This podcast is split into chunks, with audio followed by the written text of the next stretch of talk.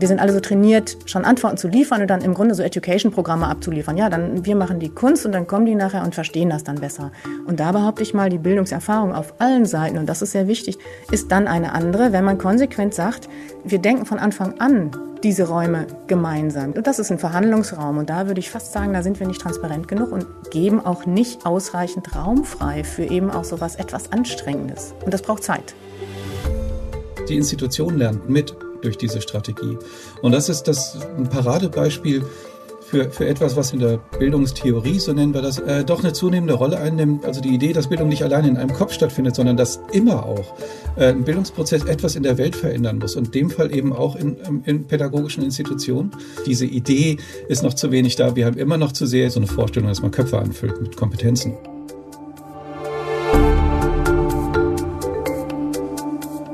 Kulturelle Bildung im Gespräch.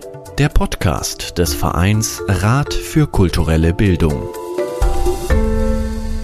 Herzlich willkommen. Mein Name ist Lydia Grün. Auf dem Punkt Kulturraum, Kindheit und Jugend. So heißt die neue Handreichung des Rats für kulturelle Bildung, die in diesen Tagen erschienen ist. Nach der bildungspolitischen Handreichung beschäftigt sich die neue Publikation des Rates mit jugendpolitischen Implikationen von kultureller Bildung. In seinen Handreichungen fasst der Rat die Erkenntnisse und Ergebnisse seiner Arbeit der letzten Jahre unter dem Dach Bildungspolitik, Jugendpolitik und dann im Herbst Kulturpolitik in drei Ausgaben zusammen, formuliert die zentralen Erkenntnisse in Schlaglichtern und spricht Empfehlungen zur Umsetzung in den jeweiligen Politikfeldern aus. Und in den Handreichungen kommen Critical Friends zu Wort, die die Position, Schlaglichter und Empfehlungen aus ihrer Perspektive kommentieren. Eine von ihnen, Mechtet Eickhoff, ist heute gemeinsam mit Ratsmitglied Professor Benjamin Jörresen Gesprächspartner und Gast in dieser Folge. Gemeinsam wollen wir heute den Kulturraum Jugend ausloten, seine Verbindungen, Freiräume, Ein- und Ausschlüsse, so wie es in der aktuellen Handreichung für gelingende kulturelle Jugendarbeit unter anderem heißt, Räume schaffen, Räume öffnen, Räume mit Leben füllen. Ganz herzlich willkommen möchte ich sagen Mechthild Eickhoff. Seit letztem Jahr leitet sie als Geschäftsführerin des Fonds Soziokultur in Bonn. Ist ausgebildete Kulturpädagogin und Kulturwissenschaftlerin, übrigens eine von den Hildesheimerinnen mit ihrem interdisziplinären Ansatz, hat lange den Bundesverband der Jugendkunstschulen geleitet und dann entscheidend am Aufbau des Dortmunder U, der sogenannten U2, Etage für kulturelle Bildung mit digitalen Medien mitgewirkt. Sie trägt also gleich drei Perspektiven in sich. Konzeptionelle Verbandsarbeit, Kulturarbeit vor Ort und in ihrer Funktion heute die einer fördernden Institution. Herzlich willkommen. Benjamin Jörissen ist Professor für Pädagogik mit dem Schwerpunkt Kultur, ästhetische Bildung und Erziehung an der Friedrich-Alexander-Universität Erlangen-Nürnberg. Seit 2019 hatte er in Nürnberg an der Universität den UNESCO Chair in Arts and Culture in Education inne und ist vor allem einer der beiden Leiter des Projekts Digitalisierung in der kulturellen Bildung das eine gleichnamige Förderlinie des Bundesministeriums für Bildung und Forschung begleitet. Und damit sind wir auch schon bei einem seiner Schwerpunktthemen, nämlich Digitalisierung und Transformation. Herzlich willkommen.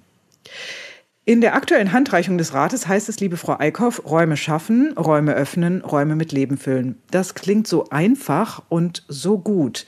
Wenn Sie auf Ihre Dortmunder Zeit zurückblicken, in einer der Perlen des Ruhrgebiets, das Dortmunder U, so richtig mittendrin, in der Stadt, im Schmelztiegel, interdisziplinär aufgestellt, umgeben von einer diversen Stadtgesellschaft, umschlungen von quirliger Mobilität, also direkt neben dem Hauptbahnhof, aber auch direkt umschwirrt von der Skater-Szene der Stadt. Das mit dem Räume schaffen, Räume öffnen, Räume mit Leben füllen, wie ist Ihnen das dort mit Blick in die Praxis gelungen? Also ich war sechs Jahre lang Leiterin der zweiten Etage, genannt U2 Kulturelle Bildung, und ähm, habe die Startphase dieser Etage, aber auch die Startphase des Dortmunder U, das ja 2010 eröffnet hat, miterlebt. Und es ging darum, wie Sie gesagt haben, dieses äh, Kultur-UFO, eine alte Brauerei, die da aber auch schon äh, fast 100 Jahre mittlerweile steht, landen zu lassen. Und ganz konkret haben wir auf dieser zweiten Etage viel damit experimentiert, wie weit man eigentlich gehen kann, einen Ausstellungsraum zu definieren und zu sagen, wie weit kann man eigentlich den Begriff Ausstellung treiben. Wir haben mit Kindern und Jugendlichen Ausstellungen selber konzipiert. Bis dahin sind wir gegangen, dass wir gesagt haben, warum machen wir nicht eine Art Campingplatz unter dem Dach als Ausstellung? Wie weit kommt das Publikum, kommen die Besucherinnen mit, um herauszufinden, welche Geschichten können wir eigentlich in diesem großen Gebäude, das ja ein sehr großer Leuchtturm dann eben ist, auch erzählen? Und eine konkrete Geschichte kann ich hier in Bezug auf die Skater und Skaterinnen noch erzählen. Wir haben am Dortmunder U gibt es eigentlich schon viel länger, als das Kulturzentrum eröffnet hat. Da ist die Skater-Szene zu Hause. Die hat diesen Ort für sich schon lange definiert. Nun war es so, dass wir im Dortmunder U waren und die Skater immer ums Dortmunder U herumgefahren sind, respektive auch natürlich diese wunderbare Architektur genutzt haben, wie das auf der ganzen Welt so ist, weil man da unheimlich gut fahren kann. Wir sind uns aber nie begegnet. Nun hatten wir uns so eine Aufgabe selber gestellt im Rahmen eines Europaprojektes äh, Smart Places genannt. Wie können wir eigentlich mit Communities, die da schon sind, viel, viel besser in Kontakt treten? Wie findet man also einen Zugang zu den Leuten, die eigentlich kreativ Stadt umwidmen, nämlich sich da ein, ein das Ganze ist ein Skategebiet. Wie können wir mit denen in Kontakt treten? Wäre es überhaupt interessant, mit denen in Kontakt zu treten? Und wir haben in einem einjährigen Prozess angefangen, mit diesen Skatern ein Ausstellungs-, Veranstaltungs- und, ähm, ja, wenn man so will, Begleitprogramm zu diesem ganz großen Thema, was heißt eigentlich Skaten, Skater sein, Skaterin sein, aufzubauen. Der erste Schritt war dahin, ein Mittagessen mit einem Skater.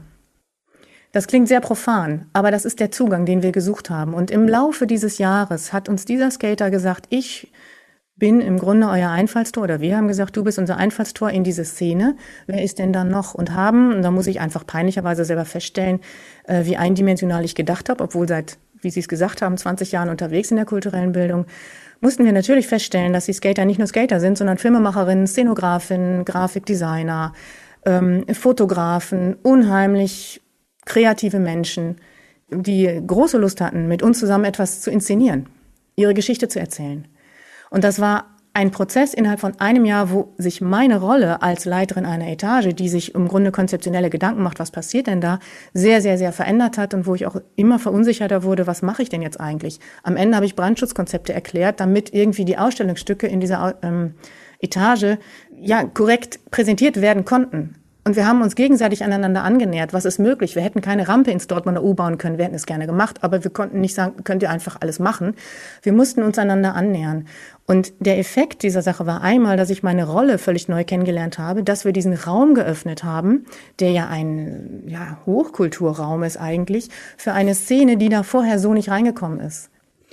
Warum ist das so schwierig, offensichtlich, oder mit so vielen ähm, anderen Gewohnheiten, Techniken, Ritualen verbunden, ähm, so eine Verbindung zwischen unterschiedlichen, das meine ich jetzt metaphorisch, Räumen herzustellen, wie Frau Eickhoff das gerade beschrieben hat. Worin liegt die Problematik? Man muss vielleicht grundlegend einmal daran erinnern oder sagen, dass Räume nicht einfach so existieren. Also jedenfalls nicht Räume, in denen Menschen sich bewegen, sondern Räume werden ständig geschaffen und umgeschaffen. Das heißt, äh, aus, aus der Sicht der der Sozialwissenschaft beispielsweise werden Räume heutzutage immer als etwas verstanden, was natürlich physisch ist und Orte hat, aber gleichzeitig immer von menschlichen Praktiken durchdrungen und geformt wird. Und wir haben das ja auch bei Kulturlandschaften und so weiter in städtischen Räumen natürlich in, in allerhöchstem äh, Maße. Und die, äh, die Grundlagen und die Arten und Weisen, wie diese Räume jetzt tatsächlich zustande kommen, also wie dieses sogenannte Spacing geschieht, die unterscheidet sich ja doch sehr erheblich von jetzt ähm, in, institutionellen Einrichtungen oder Einrichtungen, äh, wie jetzt wie in dem Fall der kulturellen Bildung auf der einen Seite und den informellen Zusammenkünften äh, jetzt der, der Skaterinnen und Skater. Die Logiken sind, sind vollkommen andere. Diese Räume sind viel, viel schneller aufgebaut und auch viel schneller abgebaut, wohingegen eben zum Beispiel das U ein institutioneller Raum ist. Frau Eickhoff hat es gerade gesagt, man hat sofort mit dem Thema Brandschutz zu tun und so. Also das heißt, man muss Logiken in die, also in, in die Raumorganisation äh, und in die Praxis des, des, des äh, Erzeugens der Räumlichkeiten, muss man in dem Fall zum Beispiel Brandschutzlogiken einfach einbringen, weil man das, das muss und man will es ja auch, man ist dazu aber auch gezwungen. Und diese Art von, von Logik Logik, äh, die muss erstmal überhaupt überbrückt werden. Das heißt, wenn man jetzt an so eine Gruppe herantritt, die ihren eigenen Raum schafft, dann ist erstmal die Frage, was wollen die eigentlich von uns da, die da in ihrer Etage? So, äh, hat das mit uns, wollen die uns verändern und so? Äh, also überall, wo, wo eigene Räume geschaffen werden, ist immer auch die, die Problematik, dass diese Räume auch besetzt oder vielleicht sogar pädagogisch kolonialisiert werden könnten oder so. Und das, und das erzeugt natürlich dann dieses Misstrauen, würde ich sagen. Äh, Frau Eickhoff, wenn man nochmal zurückgeht sozusagen in diese Zeit, äh, Sie haben ja im Prinzip die unterschiedlichen Logiken nochmal neu überprüft, beziehungsweise vielleicht sogar gebrochen. Ist das nur in diesem Moment passiert oder hat das eine Konsequenz für ähm, Ihr gesamtes Handeln als Institution, als Kultureinrichtung, als Einrichtung der kulturellen Bildung gehabt? Nee, absolut hat es eine Konsequenz gehabt. Ähm, Erstmal zu sehen, äh, das, was man in der Theorie, in der kulturellen Bildung ja immer das kann ich aus eigener Erfahrung sagen, vor sich herträgt, die Expertise der Menschen, na, für die, mit denen man etwas macht, viel stärker einzubinden. Äh, wann fängt das an? Also ab welchem Punkt binde ich welche Teams ein und welche Expertisen an welchem Punkt ähm, bringe ich multidisziplinäre Teams zusammen. Nicht erst, wenn mein Konzept und der Antrag bewilligt ist, das kann ich jetzt auch aus meiner Position beim Fonds Soziokultur sagen. Wir lesen Anträge, wo Antworten drinstehen, aber wir suchen Fragen. Und ähm, wir sind alle so trainiert, schon Antworten zu liefern und dann im Grunde so Education-Programme abzuliefern. Ja, dann wir machen die Kunst und dann kommen die nachher und verstehen das dann besser. Ähm, was, wenn wir früher anfangen, in dem Bereich zusammen zu planen und zu denken? Das ist eine völlig andere Form ja, von Netzwerk, Zusammenarbeit bereits bei der Konzeption. Und dann tritt man als, ähm, sage ich mal, kuratorische Rolle, in dem Fall im Dortmunder U, oder als ähm, leitende Rolle irgendwie so ein bisschen zurück. Das ist ein bisschen schmerzhaft. Also man lässt raumfrei, plattformfrei. Begreift man sich selber eher als Plattformmoderatorin? Das wechselt ja auch mal so, mal so. Das ist ja nicht konsequent immer dasselbe. Ähm, oder sagt man, ich sage, wo es lang geht und äh, die anderen folgen dann und ich mache schon mal die Stundenpläne fertig. Das ist ein anderes Arbeiten, das hat aber auch andere Bildungserfahrungen zur Folge.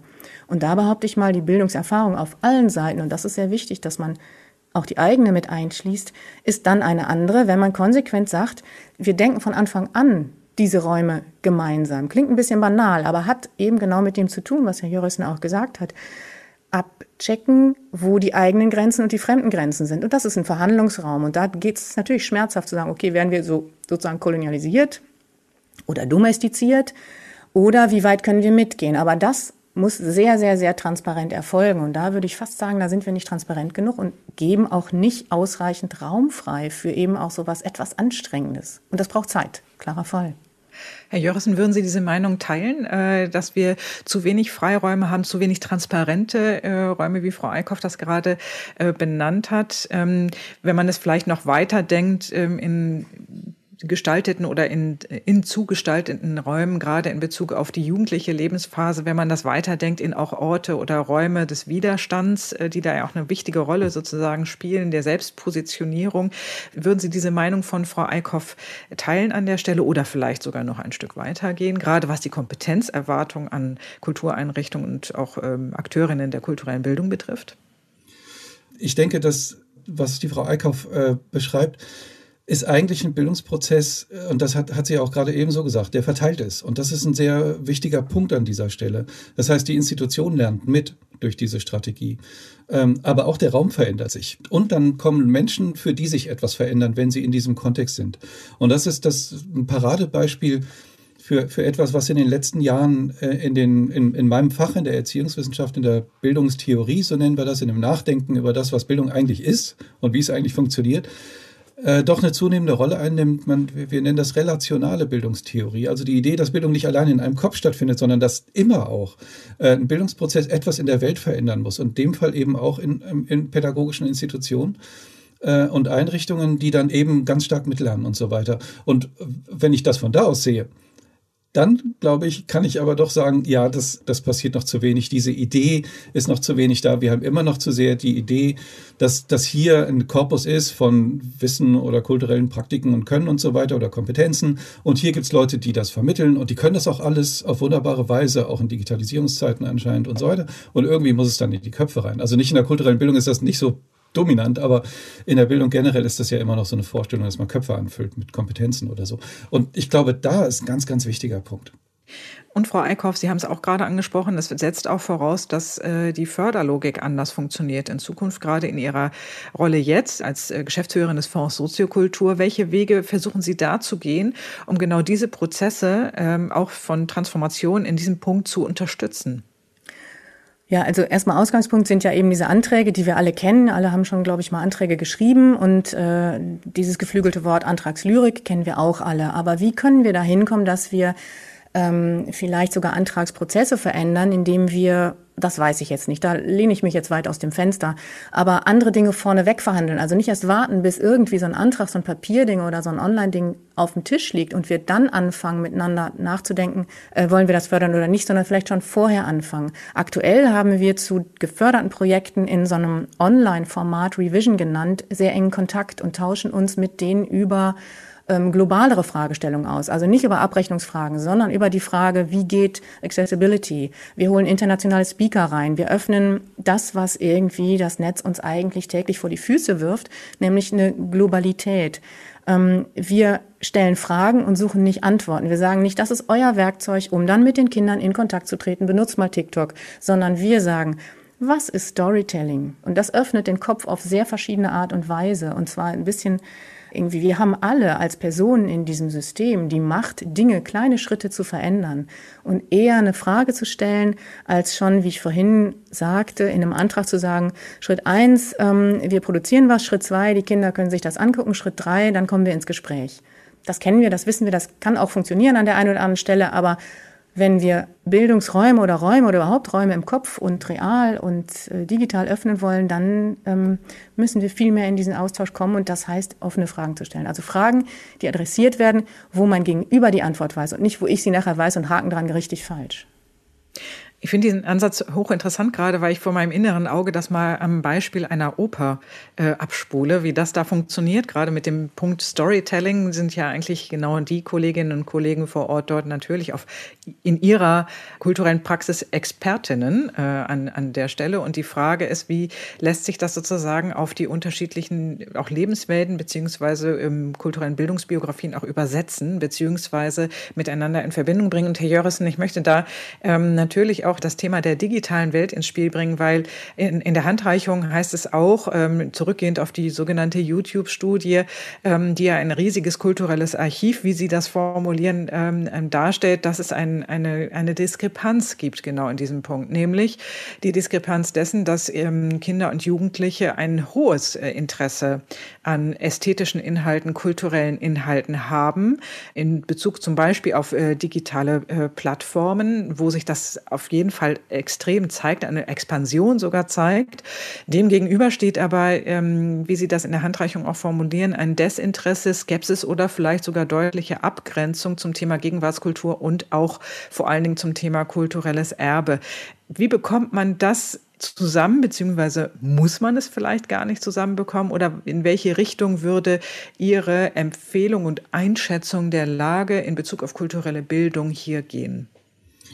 Ich sag's mal so. Also das, auf der einen Seite tendieren wir dazu natürlich auch zu definieren, was ein kulturelles Erbe ist und das zu sortieren. Also wie beispielsweise bei UNESCO-Prozessen. Auf der anderen Seite ist es aber doch so, dass das Erbe und das Vererben etwas ist, was die ganze Zeit überall geschieht, im Kleinen. Und äh, was man zwar sozusagen, was aus so einer politisch fokussierten Perspektive ähm, wie in, aus dem Brennglas schaut man dann auf, auf diese großen Prozessqualitäten. Äh, aber, aber tatsächlich passiert das. Und in der Kindheitsforschung oder in der Kindseinsforschung vielmehr da wird natürlich ganz viel Kultur aufgegriffen. Die Kinder erfinden das ja nicht. Also die, diese Art von Kinderkultur ist natürlich eine, die selber äh, ein Transformationsakteur ist oder so. Jetzt kann man natürlich sagen, ja, da gibt es dann die, äh, die Ökonomisierung der, der Räume, gerade in den digitalen Zeiten, das ist ja auch äh, sehr richtig und auch ein, ein, ein, Kritikpunkt, den ich ja auch selber häufig nenne. Ähm, aber das ändert natürlich nichts an der Tatsache, dass Kinder wenn ich mal diesen Ausdruck einmal entführen darf, selber Kulturagenten sind, in dem Sinne, dass sie das aufgreifen und etwas Neues daraus machen und Jugendliche natürlich auch. So, also ich möchte sagen, zunächst mal finde ich es problematisch, so würde ich es mal sagen, diesen Widerspruch von dem, was eigentlich kulturelles Erbe ist, von dem man dann sagt, dass es irgendwie entfernter sei, äh, diesen Widerspruch zu stark zu machen. Äh, die andere Frage ist natürlich, was wird von der institutionellen Seite eigentlich anerkannt dabei? Also das heißt, welche Arten von Geschichten oder welche Arten von Ästhetiken und welche Arten von Kulturen gelten eigentlich als anerkennbar? Das ist eine, eine sehr spannende Frage, wenn man in die verschiedenen Bereiche hineinschaut. Ich meine, als sehr großen Bereich der kulturellen Bildung und Frau Grün, damit haben Sie ja viel zu tun, ist natürlich die Musik dann eben da und da kennen wir das eben. Also das heißt, wir, die, die Frage der Anerkennung dessen, was jetzt eigentlich eine wertige musikbezogene Ausbildung ist oder ob das auch mit Sound zu tun haben kann, oder also ob es immer die hohe Kunst in einem ganz, ganz engen Sinne des 19. Jahrhunderts sein muss oder ob das auch designerische Prozesse sein können, die kollektiv und offen sind und so weiter. Also wenn man an dieser Stelle anfängt festzulegen, was eigentlich Heritage ist, dann wird es problematisch. Darf ich da direkt drauf was sagen?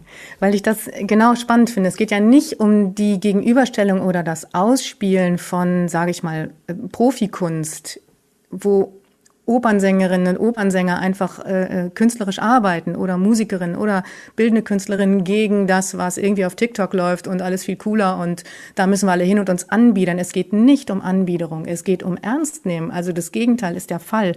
Und wenn man irgendwie kulturelles Erbe äh, sagt, dann denkt man gleich, oh Gott, wieder so eine ganze Last vielleicht. Es geht aber, es geht ja nicht um die Frage, ob wir Picasso kennen oder nicht so gut kennen. Die ist nicht relevant, diese Frage.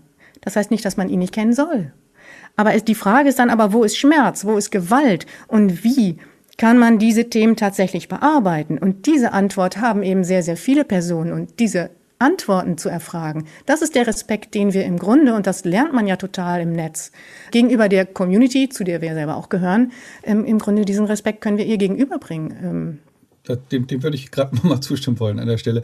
Also wenn man, wenn man sich die Plattform äh, TikTok, die ja gerade sehr in ist, in der, insbesondere der Jugendkultur und ähm, ich glaube inzwischen auch viele Ältere das benutzen, wenn man sich anschaut, was da geschieht, dann sieht man natürlich auf der einen Seite, äh, es ist für sagen wir so klassische Buchkulturmenschen nicht immer sehr leicht auszuhalten, was man da so, so betrachtet. Also ich schaue mir das regelmäßig an.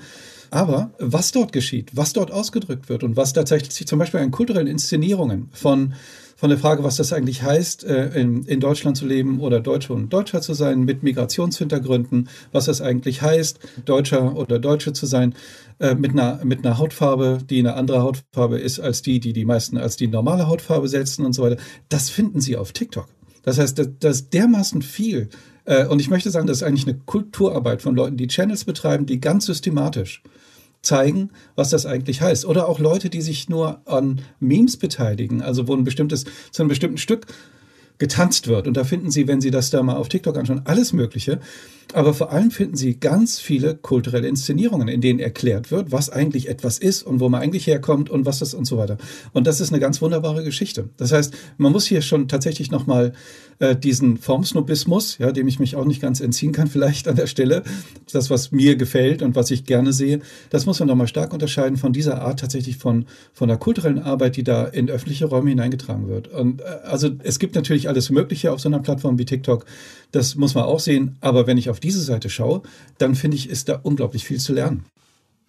Wir reden ja schon, wenn wir über Akteurinnen und Akteure der kulturellen Bildung sprechen und Kinder und Jugendliche heute, gerade auch, die auch jetzt aufwachsen unter den Bedingungen der Corona-Pandemie in einer anderen Balance von analogen und digitalen oder einer sich verändernden Balance zwischen analogen und digitalen Räumen, dann sprechen wir ja schon über einen Generationenunterschied, der auch sozusagen den Umgang mit äh, digitalen Räumen berührt. Wie kann man diese unterschiedliche Erfahrung äh, produktiv nutzen, Frau Eickhoff? Naja, fängt ja schon da an, dass wir immer noch analog von digital trennen. Das ist, meine, ist ja Alltag, dass sich alles mischt. Insofern, klarer Fall ist eine äh, Auf, Aufwachsfrage. Aber nicht nur. Es ist auch die Frage, wer hat jetzt Regie? Darauf wollte ich gerade noch mal eingehen. Ähm, wir haben hier, wir, wir unterhalten uns hier, wir haben bestimmte Positionen, die sehr machtvoll sind, weil wir über sehr viele Dinge entscheiden, ähm, die wir im Grunde auch in kleinen Schritten ändern können. Also welche Räume geben wir frei? Am Beispiel des Dortmunder U, wo ich gearbeitet habe. Wem gehört der Platz da drin? gehört er mir und meinem Team. Wir überlegen was und dann der Grundschulklasse XY, die was ausstellt. Alles schön, alles prima, kommen sie alle zur Eröffnung, sind wieder weg, kommen nie wieder. Wem gehört der Platz? Wem gehört der Raum? Und da sind wir sehr, sehr, sehr deutlich gefragt, sich da leider immer wieder selber zu befragen in dieser Rolle. Und was wäre, wenn wir jetzt das mal umdrehen? Das ist ja vielleicht so eine Generationsfrage. Äh, Jugendliche würden sagen, wie, es gibt noch ein Haus für Kultur? Wusste ich gar nicht. Also ein architektonisches Haus aus Stein. Wenn wir es umdrehen und sagen, diese Häuser aus Stein sind Beiboot für das, was im Netz passiert. Weil, natürlich bin ich überzeugt, äh, ähm, davon, dass es diese Orte auch braucht. Das merken wir ja jetzt umso mehr. Es braucht Bewegung, um auch etwas anderes zu erfahren. Und etwas anderes erfahren heißt sich auch auseinandersetzen mit unterschiedlichen Altersstufen und ihren Realitäten und ihren Kulturgewohnheiten. Aber was passiert, wenn wir das Museum, ähm, das Orchesterzentrum als Beiwerk zum, zu dem, was im Digital passiert, verstehen? Ich habe die Antwort noch nicht, aber finde ich ein interessantes Experiment. Das ist doch eine ganz spannende Frage. Also wir investieren viel in, in Infrastruktur äh, um Kultur zu ermöglichen und, und zu erhalten und aufzubauen und Bildung natürlich auch.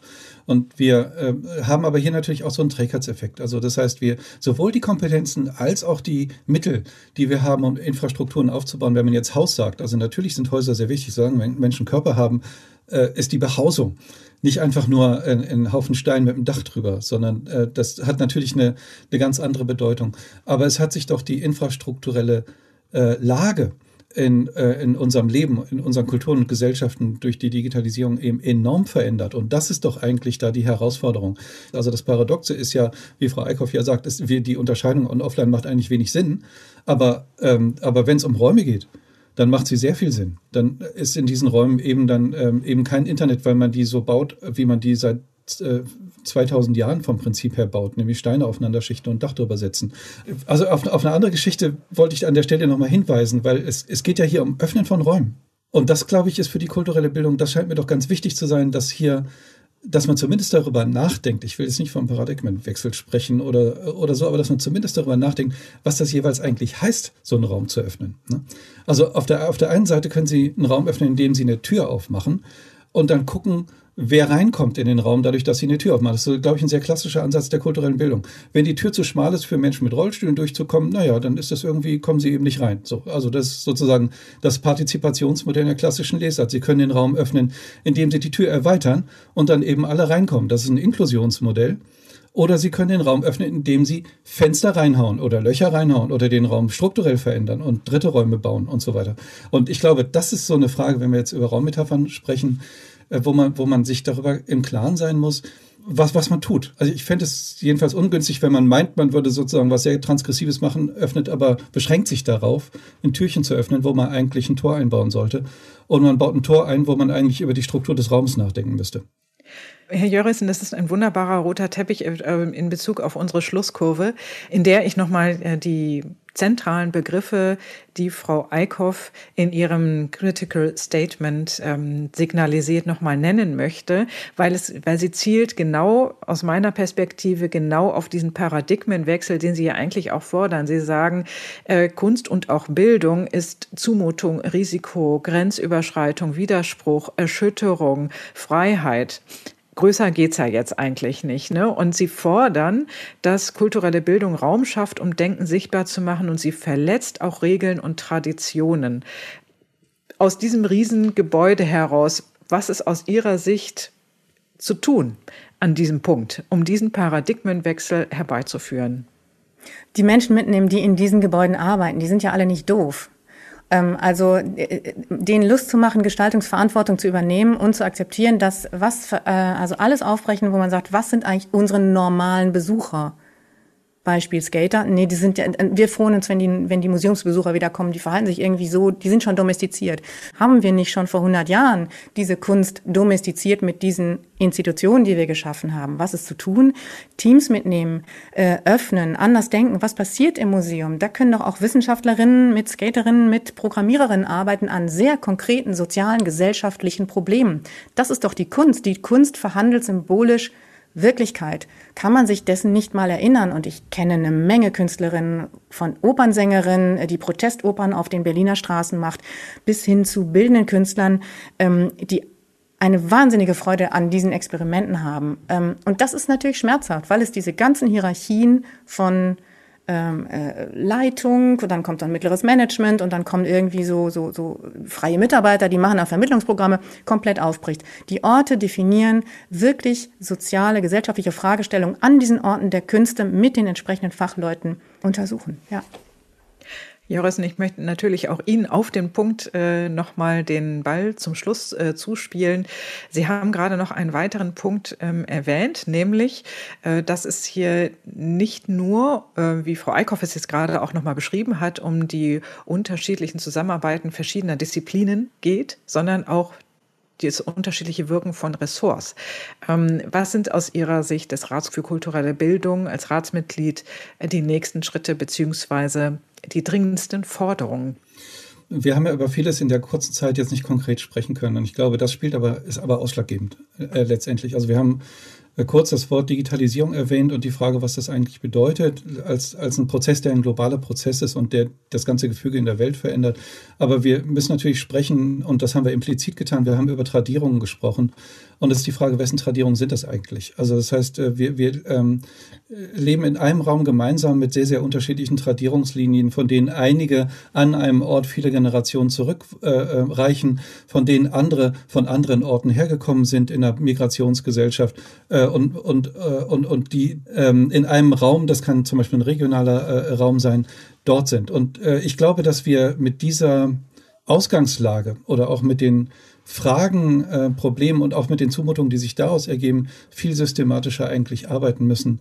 Äh, und das ist, es bleibt jetzt abstrakt, weil wir zu wenig Zeit haben, konkret über solche Sachverhalte zu sprechen. Aber ich glaube, wir müssen viel systematischer ansetzen, ähm, in der kulturellen Bildung an, an, an diesen Ressourcenlagen, die wir da haben. Und ich, äh, ich kann sozusagen immer, äh, aus, der, aus der Wissenschaft klingt es immer ein bisschen sehr theoretisch gewissermaßen, aber der Punkt wäre der, dass man, dass die kulturelle Bildung ihre einzigartige Chance aufgreift, äh, dass sie auf der einen Seite Bildung betreibt, und das sind immer Schutzräume, die ein Stück weit auch immer mit Schließungen zu tun haben, dass sie aber die Geste, äh, des Künstlerischen, in diesem Sinne der Zumutung beispielsweise, für sich fruchtbar macht. Das heißt nicht Kunst in die Bildung zu importieren, weil vieles an Kunst zum Beispiel wäre für Minderjährige gar nicht zulässig, ja, also weil Kunst kennt diese Grenzen nicht, die die Pädagogik zum Beispiel kennen muss, ähm, aber dass dieser Gestus äh, mit die Art und Weise transgressiv zu arbeiten, mit Widersprüchen zu arbeiten, die eigenen Produktionsweisen und hervorbringen und Positionierungen hinterfragen zu können. Äh, ich glaube, das ist was, womit man konkret anfangen kann zu arbeiten, äh, an, an jeder, in jeder einzelnen Einrichtung, in jedem einzelnen Projekt der kulturellen Bildung.